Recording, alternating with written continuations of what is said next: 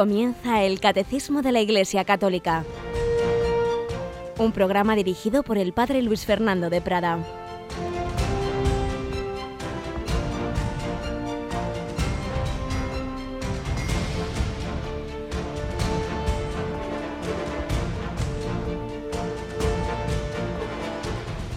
Alabado sea Jesús, María y José.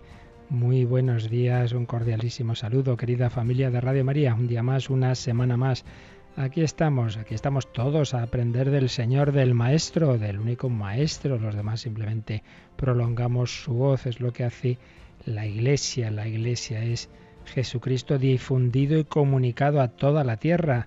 Decía Bosuet, una frase que hemos puesto en el Facebook que anuncia que el otro programa que un servidor tiene esta noche a las nueve, el hombre de Dios, hablaremos de la Iglesia como ese instrumento a través del cual Cristo vivo, el Cristo que habló terrenamente hace 20 siglos, sigue hablando a todos los hombres, a todas las culturas, en todos los tiempos y lugares.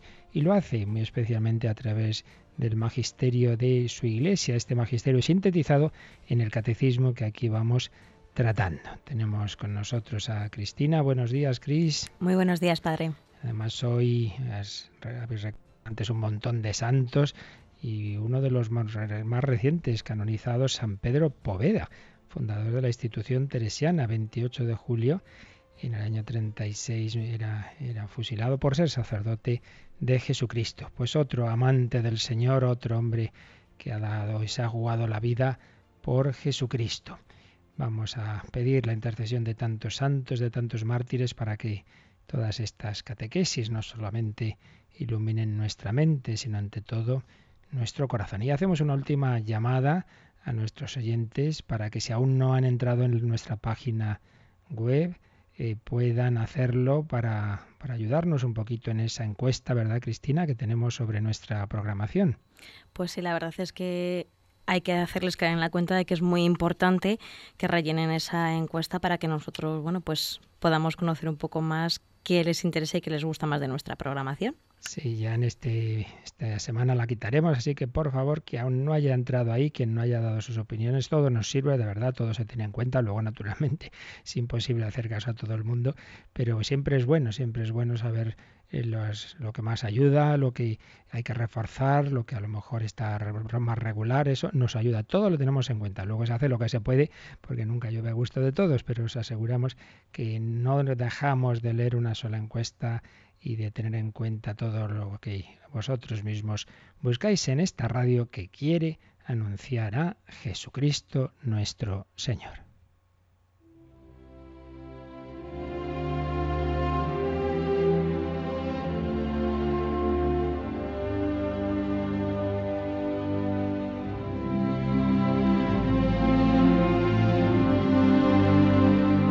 Si ha habido muchísimos mártires, también ha habido ya y muchas almas sencillas que sin grandes actos heroicos, sin grandes gestos de un tipo así, digamos, muy deslumbrante, pero en el día a día tienen también esos gestos de heroísmo que Dios ve.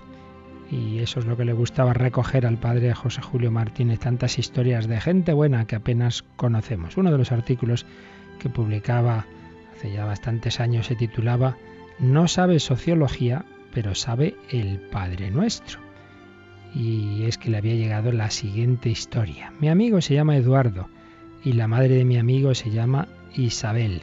Isabel nunca se matriculó en cursillos de temas sociopolíticos, no escuchó conferencias sobre conflictos entre jóvenes y ancianos, ni siquiera ha leído las grandes encíclicas sociales de los papas, pero es una madre cristiana de tanto garbo que ha gobernado y conducido felizmente una familia de doce, contando hijos y marido.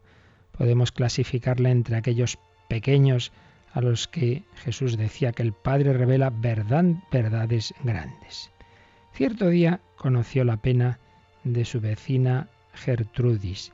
Esta buena mujer ha sido abandonada por su marido y vierte muchas lágrimas a causa de un hijo ingrato que se ha enredado con una mala amistad y desea verse dueño único de la casa. Además, se ausenta por largas temporadas, dejando a la madre en soledad abrumadora e imposibilitada para ganarse el pan de cada día con algún trabajo. Isabel pensó que Gertrudis ya había trabajado bastante y que merecía se le concediese algún retiro con apropiada subvención económica. Como no había nadie que se moviese para conseguirlo, ella misma visitó oficinas, viajó de un sitio a otro, acudió a la capital de la provincia más de una vez. Al fin pudo ofrecer a Gertrudis una pensión con la que podría vivir modestamente.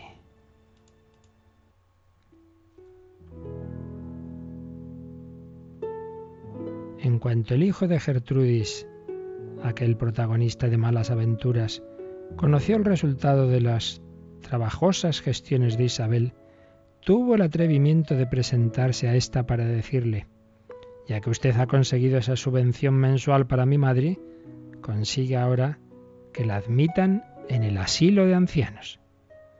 Y el muy egoísta pensaba que así él se quedaría como dueño absoluto de la casa en que vivía Gertrudis. Isabel se sintió muy indignada ante tanto descaro, pero dominó sus emociones, despidió al hombre sin prometerle nada y se quedó pensando. Enviar a la madre al asilo para vivir a su antojo, increíble. Consentir eso. Once hijos han vivido en mi casa y nunca nos faltó nada. Pues ahora no faltará una habitación para Gertrudis, que conmigo tendrá más cariño y más alegría. Y con la mayor naturalidad del mundo, llamó a Gertrudis y la instaló en su casa, donde, cuando escribía este artículo el padre, ya lleva viviendo más de 12 años. Y así, Isabel, que ya es mayor, cuida a Gertrudis, que también es anciana, como si fuera la hermana más querida, sin dar importancia ninguna a la hora, sin esperar ninguna recompensa. Isabel no ha estudiado sociología, pero Isabel reza el Padre Nuestro y vive de acuerdo con el Padre Nuestro. Si más gente cumpliera esta sociología, habría más gente buena.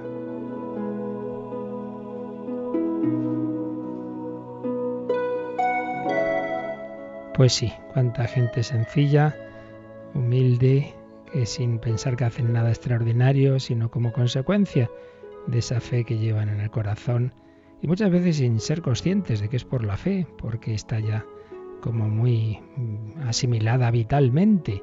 ¿Cuántas veces se oye a la gente decir, pues claro, pues somos hijos de Dios, pues todos somos, pues no sé qué, claro, y eso es consecuencia de nuestra fe cristiana.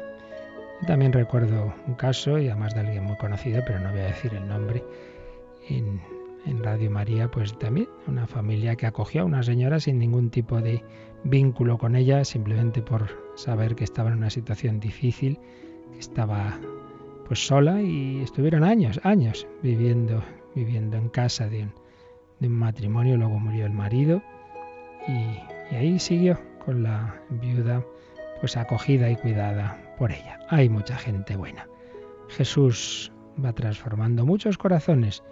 Vemos las cosas malas y no nos damos cuenta de tantas obras buenas que el Señor consigue hacer en muchas personas que creen en Él.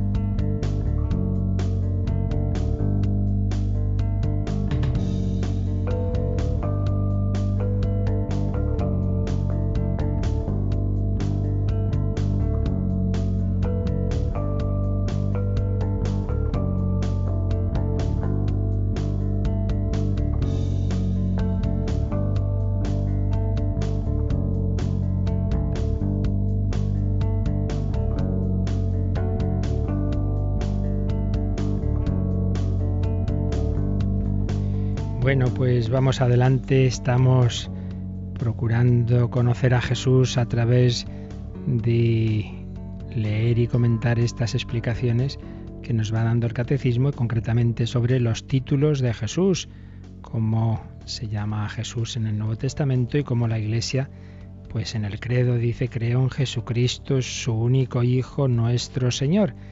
Y entonces hemos ido viendo esos términos que aparecen ahí. Creo en Jesús Cristo, hablamos de Jesús, hablamos de Cristo, su único Hijo, hablamos del Hijo, nuestro Señor.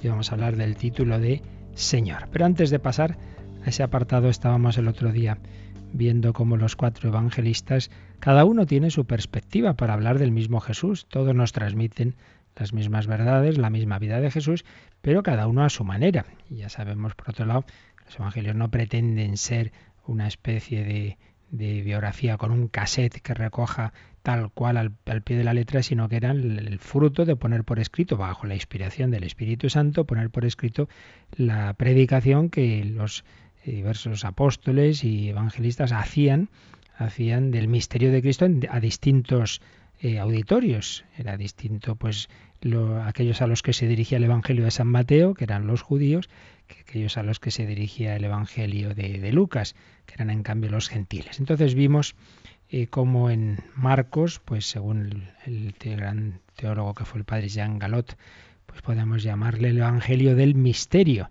como en él se subrayan las condiciones humanas, los sentimientos humanos de Jesús, pero como precisamente en esos en esos sentimientos humanos, en esas situaciones humanas, ahí se manifestaba el misterio divino de Jesucristo y cómo es un evangelio que precisamente empieza con esta frase, Evangelio de Jesucristo, Hijo de Dios, y que casi, casi termina con la confesión que hace el centurión, digo casi porque luego viene naturalmente la alusión a la resurrección, pero una de las últimas frases es la que dice el centurión cuando Jesús ha muerto, verdaderamente este hombre era hijo de Dios. Es decir, Marcos nos va a mostrar en el desarrollo de su evangelio, en, esa figura humana va a mostrarnos un misterio divino, que es el Hijo de Dios, eh, a través de unos sencillos gestos humanos, de unas palabras, de unos hechos que nos van mostrando el misterio de la persona.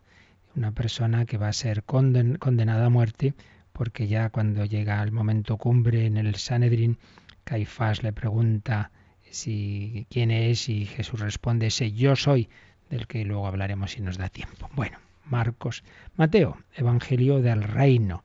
Es este Evangelio dirigido a los judíos que se convertían al cristianismo, entonces Mateo sobre todo quiere mostrar que era el Mesías anunciado, el rey mesiánico, el hijo de David, pero por otro lado que no era un mero gran hombre, gran personaje, sino un Mesías de nivel divino, de una trascendencia, es el Hijo del Hombre que viene entre las nubes del cielo, que viene de lo alto, es el Emmanuel, el Dios con nosotros, Jesús Yahvé Salvador, y ha instaurado un reino, un reino con doce tribus, ya no son doce tribus, sino con doce apóstoles, e igual que, que, el Señor en el Antiguo Testamento había prometido que estaría con su pueblo, que lo acompañaría siempre, pues ahora Jesús, el Señor, dice, sabed que yo estoy con vosotros todos los días hasta el fin del mundo.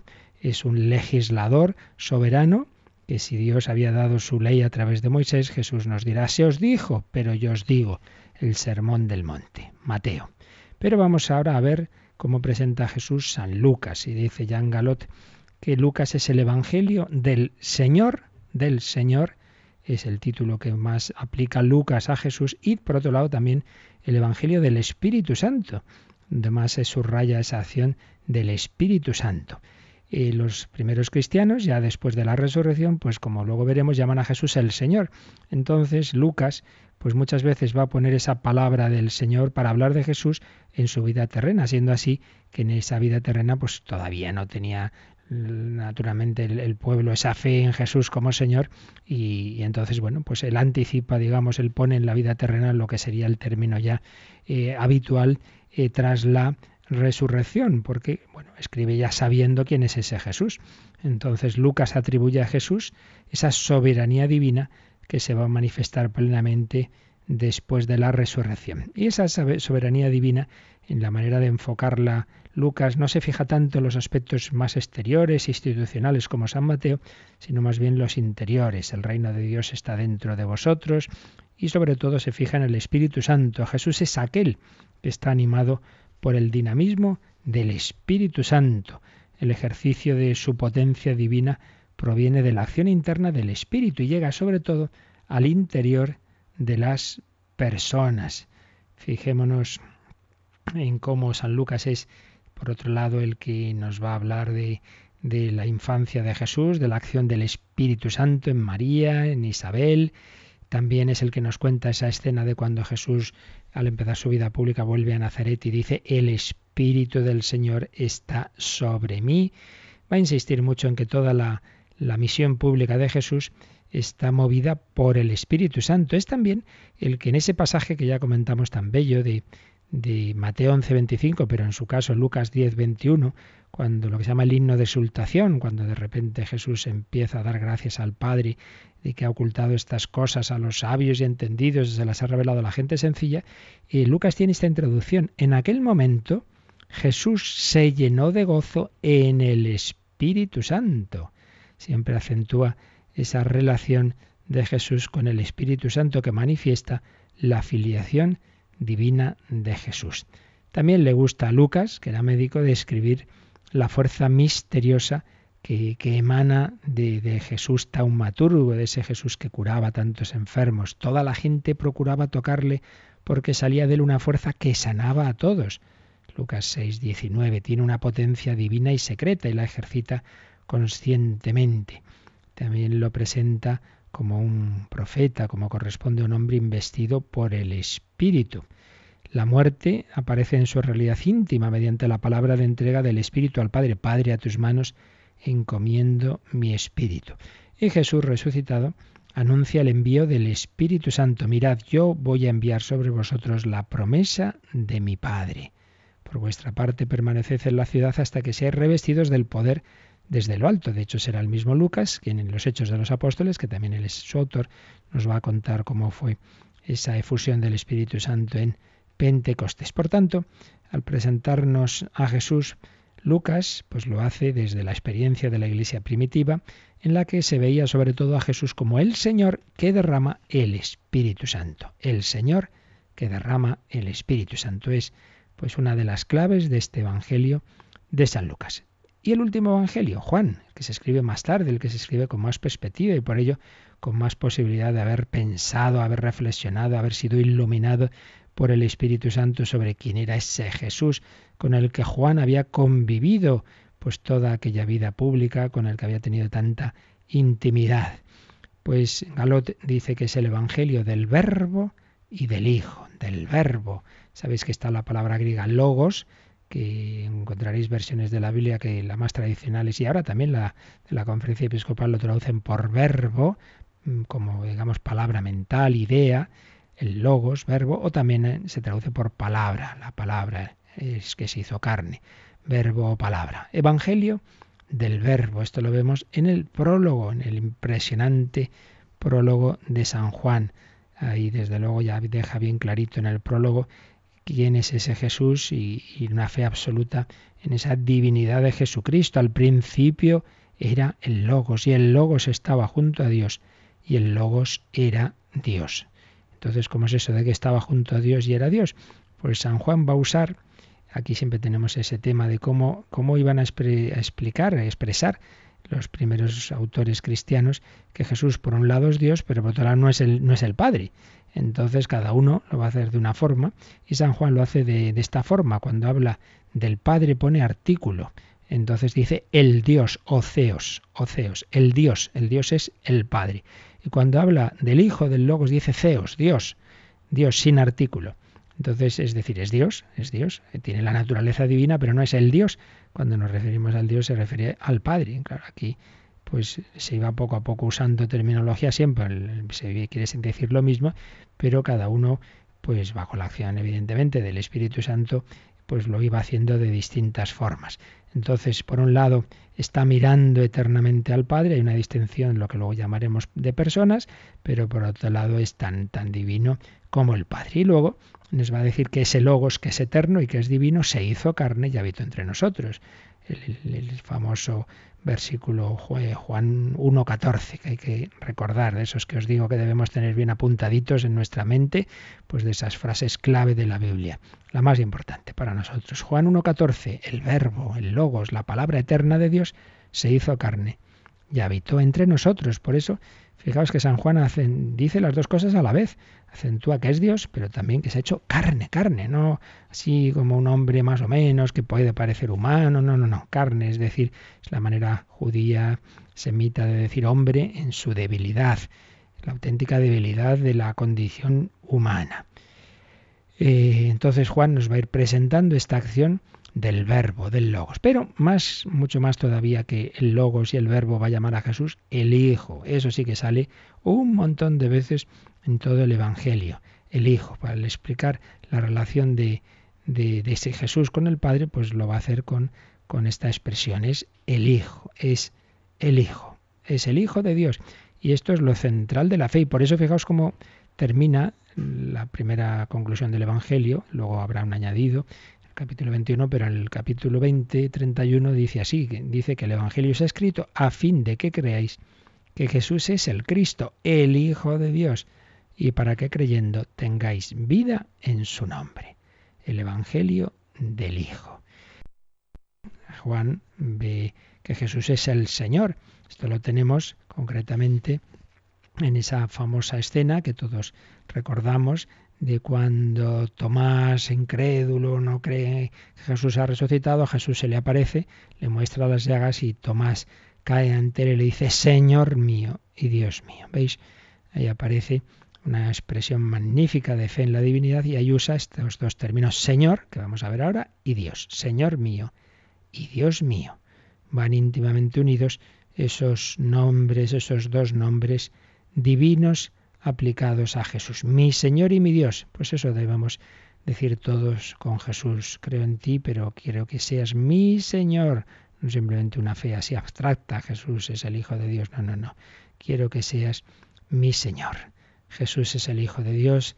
Jesús es el Señor. Señor hace alusión a la relación de Jesús con nosotros, pero Hijo, Hijo de Dios hace relación, hace alusión, perdón, a la relación de Jesús con su Padre, una relación que está muy presente en todo el Evangelio de San Juan, como os decía, de la, actividad común, de la mutua y total pertenencia, de cómo se conocen uno al otro, de, de inmanencia uno en el otro, de amor, de unidad perfecta. El Padre y yo somos una sola cosa. Yo y el Padre somos uno. 10 Juan 10, 30.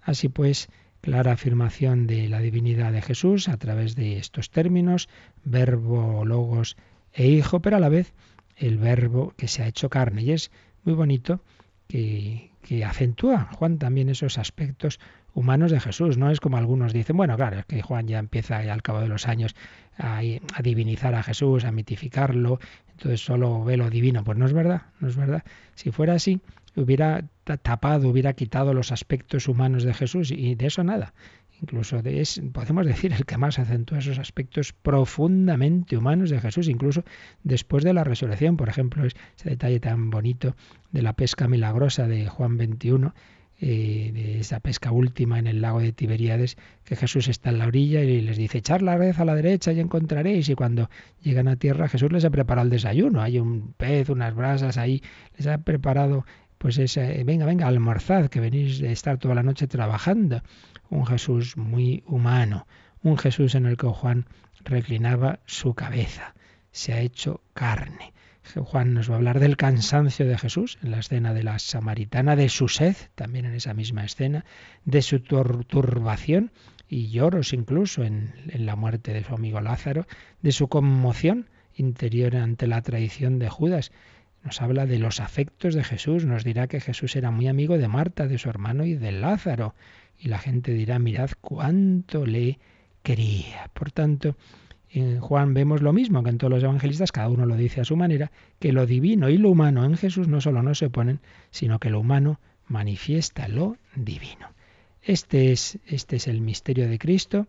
Cada, cada libro del Nuevo Testamento nos va a presentar en el fondo lo mismo. Tienen como fondo común la fe en la divinidad de Jesús, eh, en que ese Jesús es, está resucitado, que está a la derecha del Padre, que derrama el Espíritu Santo en la Iglesia, luego se reflexiona en que ese que es Dios que está a la derecha del Padre lo era ya desde siempre, entonces se va a reflexionar en que es el Hijo eterno del Padre, en que es el Logos, pero a su vez esa divinidad eterna no quita que realmente se hizo hombre, hombre verdadero. Es el Hijo eterno de Dios que se hizo hombre, que es nuestro Señor, que es nuestro Salvador, que nos da el Espíritu Santo. Por ello, mm, dice Galot, termina este capítulo, en la base de toda cristología, conforme a la fe de los orígenes, se hallan la humanidad y la divinidad de Jesús.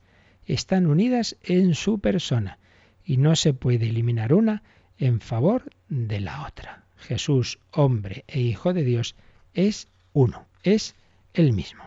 Es el Señor Jesús, es nuestro Salvador.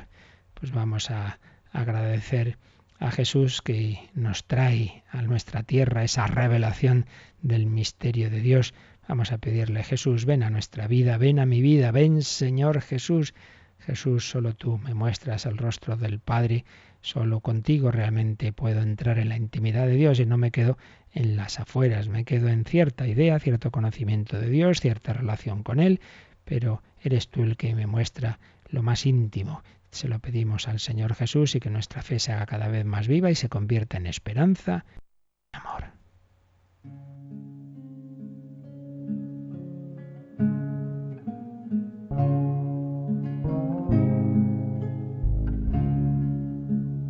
Ven Señor Jesús, porque sin ti ya no hay paisaje. Ven Señor Jesús, porque sin ti no hay Ven Señor Jesús, porque sin ti no encuentro paz en nada. Sin ti mis ojos no brillan. La vida es poca cosa sin ti,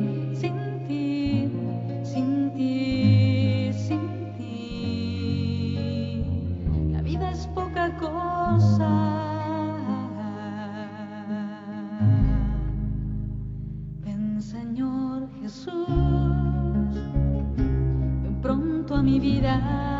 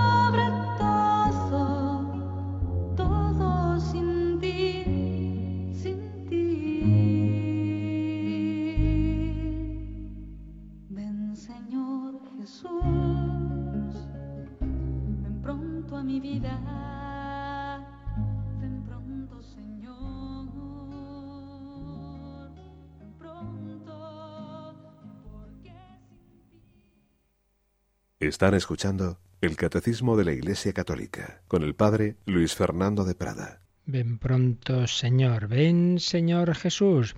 Pues vamos a pasar a este último título que nos explica el catecismo. Hablábamos de Jesús, hablamos de Cristo Mesías, hemos hablado de Hijo único de Dios y el último título, el último nombre de Jesús, del Señor, es este, el de Señor, el último nombre digo que nos explica el catecismo. Luego, como hemos ido viendo, con cada uno hemos hablado de otros, por ejemplo, del, del Hijo del Hombre. Pero vamos a hablar de este de Señor. Pero antes de leer lo que nos dice el catecismo, vamos a acudir de nuevo, ya lo hicimos en otros días, a unos artículos del padre, del gran traductor del Nuevo Testamento, el padre Manuel Iglesias, que en unos artículos en la revista litúrgica Magnificat, pues explicaba estos títulos, y nos había hablado de Jesús, y dice, y después de haber hablado de ese nombre humano del Hijo de Dios, pasamos al nombre sobre todo nombre, el más alto y más digno de todos los nombres, de todos los seres, del nombre de quien es Señor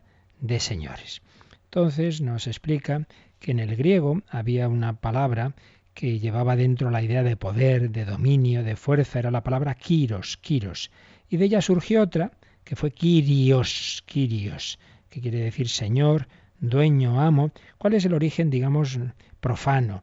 Bueno, pues alguien con un sentido de autoridad, de dominio, pues un terrateniente, una persona con súbditos, con empleados, alguien con especial dignidad. Fijaos que en nuestros pueblos pues se solía decir el señor alcalde, el señor cura, el, señor maestro, y los castellanos viejos siempre se dirigían al rey llamándole señor. Era la, la manera habitual de dirigirse al rey, pues era señor, junto a la de majestad, señor.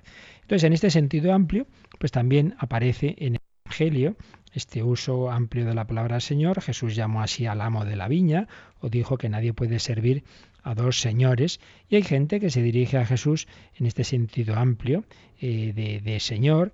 O aparece, por ejemplo, cuando aquellos griegos eh, quieren llegar a conocer a Jesús y se dirigen al apóstol Felipe y le llaman así, Señor, queremos conocer a Jesús o los fariseos a Pilato. Pero mm, junto a estos textos en que aparece un sentido amplio de Señor, vemos otros donde ya parece como que hay algo más, algo especial. Por ejemplo, cuando aquellos discípulos que estaban desatando un borriquillo para preparar la entrada de Jesús en Jerusalén, le preguntaron los, dueños del animal, ¿por qué desatáis al, el pollino? Ellos respondieron, el Señor lo necesita. El Señor lo necesita. Aquí ya se ve que hay algo más. Pero mm, también eh, se dio en el ámbito profano que los emperadores romanos cuando empezaron a recibir culto como si fueran dioses, también, también querían ser reconocidos así como señores. Y por eso llegó el choque, el choque entre la, la, visión cristiana en que no hay más que un Señor, que es Jesús, que es Dios, que no podían reconocer como Señor al emperador, y llega ese choque que da lugar a, a tantos mártires bajo el imperio, el imperio romano. También con ese sentido religioso el nombre de Señor lo aplicaron las religiones helenísticas al Dios que veneraban. Esto lo refleja un famoso texto de San Pablo, en la primera Corintios 8, del 5 a 6, dice, aunque de hecho haya muchos dioses y muchos señores, los haya en ese sentido de que creían en ellos los paganos, dice, nosotros tenemos un solo Señor, Jesucristo. Pero dejando aparte ya, digamos, este contexto de amplio de uso del nombre de Señor, lo que realmente nos va a interesar es algo que ya hemos dicho en más de una ocasión en anteriores programas, y es que cuando los judíos tradujeron al griego lo que nosotros llamamos el Antiguo Testamento, su Biblia, para no mencionar el nombre de Yahvé, ¿qué hicieron? Pues eh, aplicaron, tradujeron, eh, tradujeron el, el, nombre de Yahvé, tradujeron Adonai y Yahvé por la palabra Kyrios, Kyrios, el Señor. Ahí el Señor con mayúsculas es, lo mismo que decir Dios. Eh, aparece casi en 9.000 ocasiones este Kyrios en el, en el, Antiguo Testamento, en la versión griega de, de la Biblia hebrea, aparece unas 9.000 veces Kyrios. Pues es el Señor, el Dios Todopoderoso, Creador y Liberador, nuestro Dios, dueño del universo, de la vida y de la muerte. Este es el punto de referencia importante, fundamental que en la Biblia, en el Antiguo Testamento, en la, versión griega, cuando se, habla de Quirios, es, ya está claro, ahí ya es el Señor, es, Dios, es Yahvé, vaya, es, el Dios del Antiguo Testamento. Y entonces, cuando se empieza a escribir también en griego como sabemos, el Nuevo Testamento, que van a usar, qué palabra van a usar los cristianos para referirse a Jesús, pues esta, Kyrios, Señor. Con lo cual, pues están usando el mismo término que se había usado para Yahvé, por tanto, es una manera de manifestar su fe en la divinidad de Jesús. Es verdad que en algunas ocasiones la aplican a Dios Padre o la aplican al Señor, al, a Dios sin precisar, por ejemplo, cuando se dice que la mano del Señor estaba con, con Juan Bautista o que los profetas hablaron en nombre del Señor, Santiago 5.10, Lucas 1.66. Entonces ahí es Dios, no, se nos precisa si están hablando del Padre, pero normalmente se va a aplicar directamente a Jesús. Y claro, es, es muy fuerte llamar Yahvé, llamar Dios a ese Jesús, a ese hombre Jesús. Esto solo es fruto de la fe, de la luz del Espíritu Santo que ya les había hecho reconocer en Cristo resucitado al Señor. Y fijaos que nosotros, todos los domingos en misa, que decimos, solo tú eres santo, solo tú, Señor, solo tú, Altísimo Jesucristo, con el Espíritu Santo, en la gloria de Dios Padre y decimos en el credo, creo en un solo Señor Jesucristo. Y San Pablo nos dirá, si con tu boca confiesas a Jesús como Señor, te salvarás. Jesús el Señor. Término cristiano por excelencia para hablar de Jesús, el Quirios. Señor, ten piedad, Cristo, ten piedad, Señor, ten piedad. Decimos al principio de la misa y se ha cantado y se sigue cantando a lo largo de los siglos, eh, manteniendo, fijaos, es de las pocas palabras que mantenemos en griego en la liturgia. Kyrie eleison, Christe Kyrie eleison. Kyrios, Kyrie en vocativo, es el término, este término griego, que se usó ya, como digo, en la versión griega del, del, de la Biblia hebrea y luego lo usa el, el Nuevo Testamento para hablar de Jesús. Pues vamos a ver cómo nos lo explica Cristina el catecismo en el número 446. 446. En la traducción griega de los libros del Antiguo Testamento, el nombre inefable con el cual Dios se reveló a Moisés, Yahvé, es traducido por Kyrios, Señor. Señor se convierte desde entonces en el nombre más habitual para designar la divinidad misma del Dios de Israel. El Nuevo Testamento utiliza en este sentido fuerte el título Señor para el Padre, pero lo emplea también, y aquí está la novedad, para Jesús reconociéndolo como Dios. Bueno, pues aquí lo que nos dice el catecismo es lo que hemos visto antes ya explicado por el Padre Iglesias. Realmente hemos anticipado la explicación al, al, texto del catecismo. La traducción griega de los libros del Antiguo Testamento, ese nombre inefable con el cual Dios se reveló a Moisés. El nombre de Yahvé es traducido por Kyrios, ya hemos explicado el origen griego de esta palabra, entonces es el nombre habitual para hablar de esa divinidad del Dios de Israel. Y es lo que el Nuevo Testamento va a aplicar, por un lado, para el Señor, hemos dicho que a veces, eh, perdón, para el Padre, pero, aquí está la novedad, sobre todo lo va a aplicar a Jesús, reconociéndolo como Dios. Y aquí el Catecismo cita un texto, 1 Corintios 2.8, que realmente es, es, muy fuerte. Es de nuevo algo pues que solo es posible, claro, desde la iluminación del Espíritu Santo que ya había tenido San Pablo, que perseguía a Jesús y luego se da cuenta que ese Jesús el que persigue es el Señor. Fijaos, está precisamente hablando de la sabiduría, la sabiduría divina. Esa sabiduría divina es la que no han tenido, dice, ni, ni los judíos que no han creído en Cristo, ni los paganos que no creen en Él. Unos buscan signos, otros buscan esa sabiduría humana. Y dice, ninguno de los dirigentes de este mundo ha conocido esa sabiduría, porque si la hubieran conocido, no habrían crucificado al Señor de la gloria. Qué expresión tan fuerte, el Señor de la gloria, para un judío no hay ninguna duda de quién es, es Dios, es Yahvé. Y dice, si, si, si los hombres hubieran conocido la verdadera sabiduría divina, no hubieran crucificado al Señor de la gloria. Esta es la paradoja cristiana. Nosotros creemos en un Señor, en un Dios verdadero, crucificado. No hubieran crucificado al Señor de la gloria. Señor, la divinidad no se contrapone al amor de un Dios que no ha venido a ser servido, sino a servir y dar la vida en rescate por muchos. Un Dios creador, un Dios todopoderoso, un Dios juez y a la vez un Dios que nos ama tanto que se ha dejado crucificar por cada uno de nosotros. Esto es lo que nos ha dicho el 446, pero seguimos adelante en la explicación de este título en el 447. El mismo Jesús se atribuye de forma velada este título cuando discute con los fariseos sobre el sentido del Salmo 110, pero también de manera explícita al dirigirse a sus apóstoles.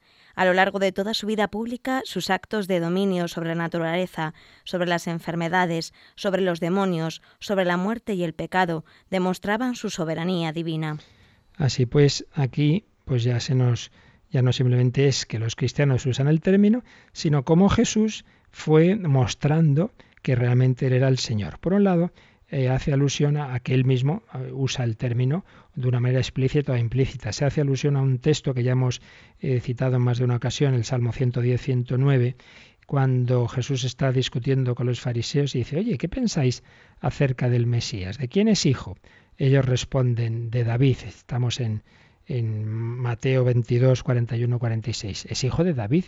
Y entonces dice Jesús, ah, y entonces ¿cómo David, inspirado por el Espíritu Santo, lo llama Señor?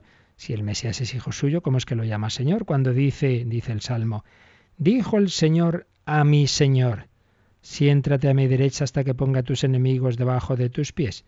Si David lo llama Señor, sigue diciendo Jesús, ¿cómo puede ser hijo suyo?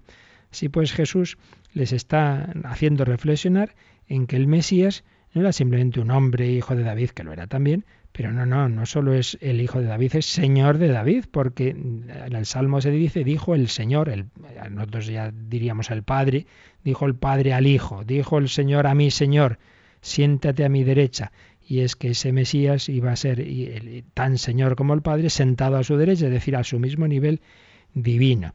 Jesús, pues, está haciendo ver que Él es Señor también de David. Es un texto que, como nos recuerda aquí el Catecismo entre paréntesis, eh, lo va a citar, eh, lo va, a aparecer en el libro de los Hechos de los Apóstoles, lo va a citar San Pedro, en Hechos 2, 34 y 36, y también la carta a los Hebreos, que un texto que ya leímos en otro día, Hebreos 1, 13. Pero también hace aquí alusión el catecismo a una frase de Jesús en la última cena cuando mm, Jesús les dice a sus apóstoles después del lavatorio de los pies, vosotros me llamáis el Maestro y el Señor, y decís bien, porque lo soy. Pues si yo el Maestro y el Señor os he lavado los pies, también vosotros debéis lavaros los unos a otros. Vuelve a aparecer esa idea de que por un lado es el Señor, y decís bien porque lo soy. Es auténticamente el Señor porque es, Él es Dios, va manifestando, ha ido manifestándoles ese misterio divino de su persona, pero que eso no quiere decir, como soy el Señor, aquí todo el mundo a mis pies, no. La soberanía de Dios, que es infinito amor, se manifiesta paradójicamente para nosotros que somos tan egoístas, se manifiesta en ponerse a nuestro servicio. Dios no crea por necesidad, no necesita tener a nadie. Crea por amor, por sobreabundancia de amor y cuando se hace hombre se pone a nuestros pies, lava los pies a los discípulos y se deja crucificar. Realmente es una soberanía divina, pero una soberanía de amor. Por eso decís bien, me llamáis bien Señor, pero pero yo, el Maestro y el Señor, os he lavado los pies y por tanto también vosotros debéis hacer eso mismo. De nuevo volvemos al Padre Iglesias, que citando a su vez al Padre Raniero Canta la Mesa, el predicador de la Casa Pontificia Capuchino, nos recuerda que Dios ya era Dios antes de la creación, pero no era todavía Señor.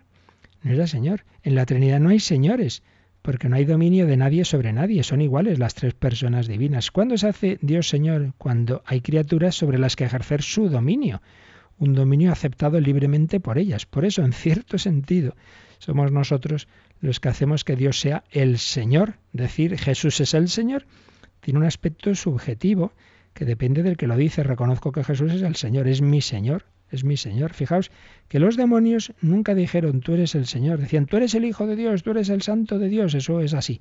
Pero si hubieran dicho eres el Señor, significaría reconocerlo como tal, someterse a su dominio. Eso es lo que no quieren los demonios, porque su soberbia no quieren depender de nadie. Así pues, Jesús es el Señor y nosotros le reconocemos ese dominio, pero un dominio de amor. Pero se llamó Señor a sí mismo, pues sí, ya lo acabamos de ver. Vosotros me llamáis el Maestro y el Señor y decís bien porque lo soy, decís bien porque lo soy, aparte de todo lo mucho que ya hemos visto y todavía veremos más de todas esas expresiones en que sin decir explícitamente soy el Señor o soy Dios, pues lo está diciendo implícitamente. El Padre y yo somos una sola cosa, si creéis en Dios, creed también en mí. Eh, todo lo que hemos visto sobre cómo Jesús se pone por encima de la ley, del templo, del sábado, todo eso es una manera de decir, soy el Señor, soy el único Señor. Eh, y por tanto hacéis bien en llamarme así como Señor. Jesús es el Señor, nosotros le reconocemos como tal y dice también que a lo largo de toda su vida pública sus actos de dominio sobre la naturaleza, sobre las enfermedades, sobre los demonios, sobre la muerte y el pecado demostraban su soberanía divina. Obviamente lo demostraban también y de una manera muy especial los milagros. Por eso aquí este número 447 tiene como número marginal que cita el 548. 548, si te parece, Cristina, vamos a leer ese número sobre los milagros. 548. Los signos que lleva a cabo Jesús testimonian que el Padre le ha enviado, invitan a creer en Jesús, concede lo que le piden a los que acuden a Él con fe. Por tanto, los milagros fortalecen la fe en aquel que hace las obras de su Padre. Estas testimonian que Él es Hijo de Dios, el Hijo de Dios, pero también pueden ser ocasión de escándalo. No pretenden satisfacer la curiosidad ni los deseos mágicos. A pesar de tan evidentes milagros, Jesús es rechazado por algunos, incluso se le acusa de obrar movido por los demonios.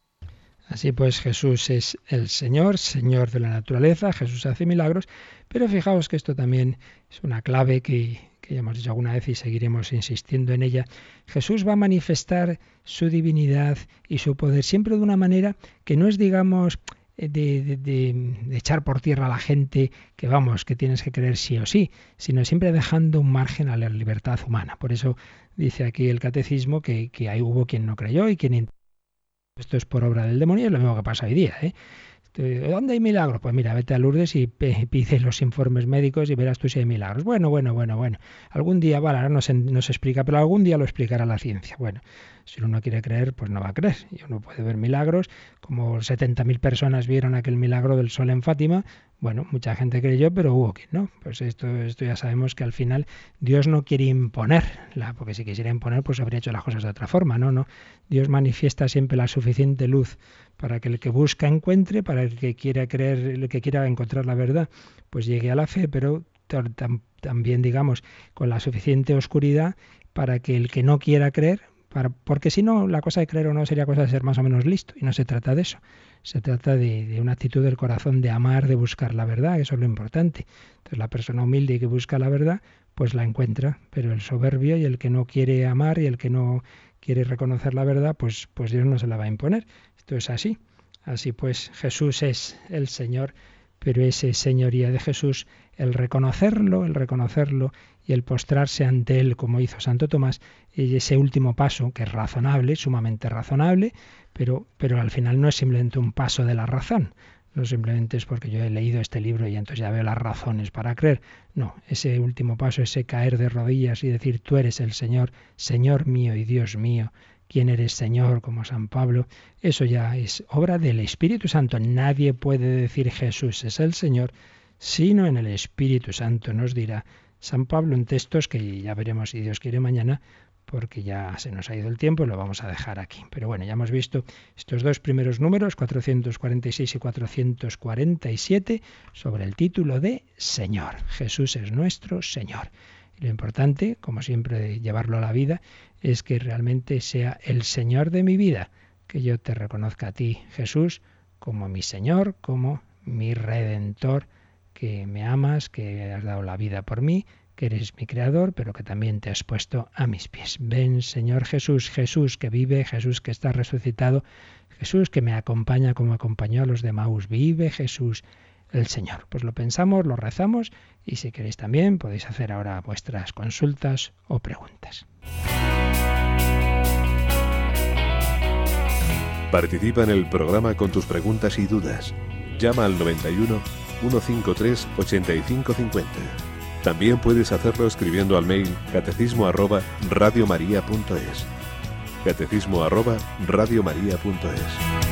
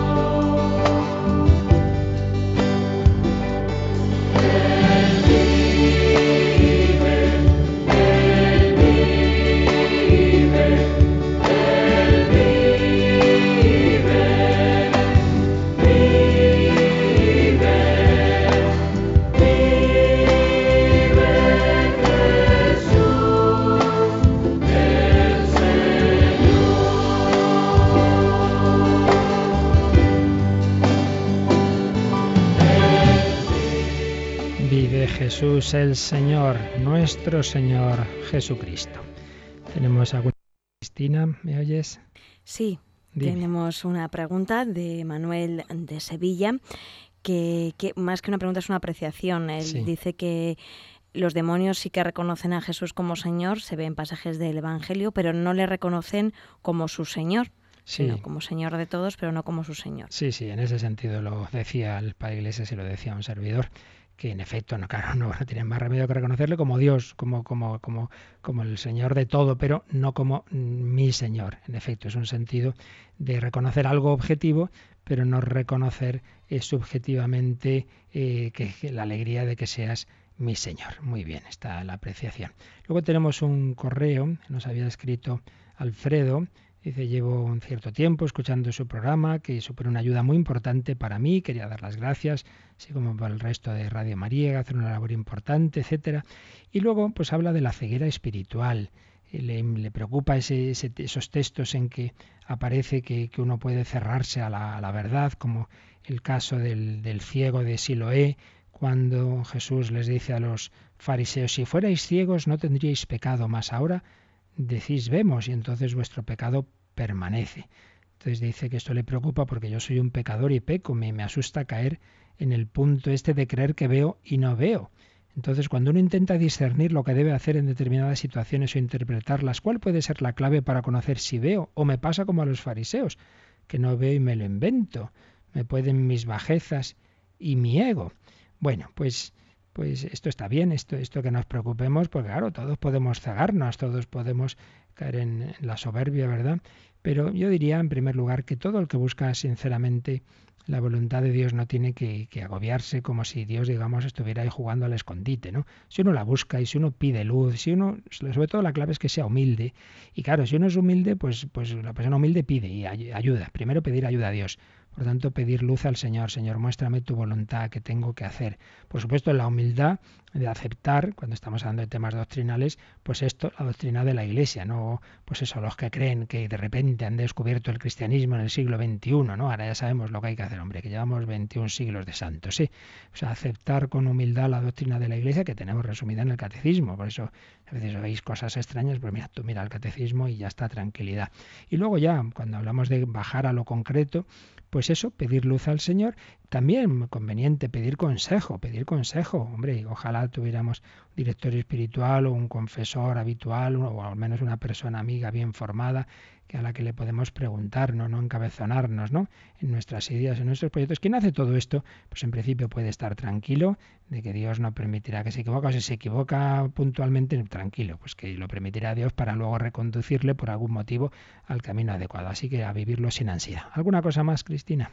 Sí, tenemos otra pregunta de Fernando desde Ávila, que quiere saber a qué se refiere en el Salmo 91 cuando dice, tú que habitas al amparo del Altísimo, tú que vives al abrigo del Todopoderoso. Bueno, así de repente, eh, no, sé si lo que voy a responder es, exacto o no, pero bueno, simplemente se refiere al, al, al, israelita, al que, al, que está, al que está rezando, por decir, pues eso, que, todos nos demos cuenta de que vivimos al, al, amparo del Señor y que es un salmo que nos pone la iglesia antes de dormir en completas el domingo, ¿no? Y la idea es esta, ¿no? Que estés tranquilo, que, que vives bajo el Señor, que estás en sus manos, que, que vives en su, en su corazón, en, alguien que por un lado es todopoderoso y por otro lado es amor. Yo en principio es lo, que creo que por lo menos el significado que tiene hoy día lo que nos quiere decir. Ahora mismo tendría que mirar el texto original si ahí el contexto hacía alusión a algo más. Quizás se podía referir también a los israelitas que vivían, a los levitas que vivían en el templo. Entonces, en ese sentido, como una mayor cercanía con el templo. Pero lo que nos interesa es que realmente hoy eh, el templo es Cristo y por tanto todos nosotros, si estamos en su gracia, vivimos unidos al Señor, pues se nos aplica el Salmo. Tú que habitas al amparo del Altísimo, estate tranquilo, que el Señor es tu, tu Padre, tu, tu Redentor, tu Salvador, y vivir en su presencia amorosa. Muy bien, pues ya seguiremos mañana aunque os recuerdo que esta noche a las nueve tendremos una reposición del hombre de Dios de un programa que yo creo que, que no hemos vuelto a escuchar desde que lo hicimos hace algún tiempo, pero de un tema muy importante, porque este Jesús, el Señor, hoy día se nos comunica en la Iglesia. Vamos a hablar de la Iglesia, de eso que muchos dicen, sí, sí, yo creo en Dios, yo creo en Cristo, pero no en la Iglesia. Bueno, vamos a ver esta noche a las nueve si eso es posible.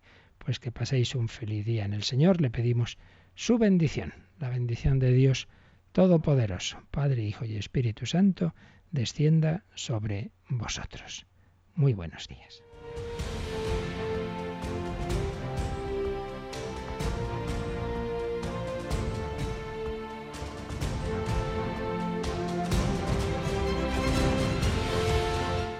Han escuchado en Radio María el Catecismo de la Iglesia Católica, un programa dirigido por el Padre Luis Fernando de Prada.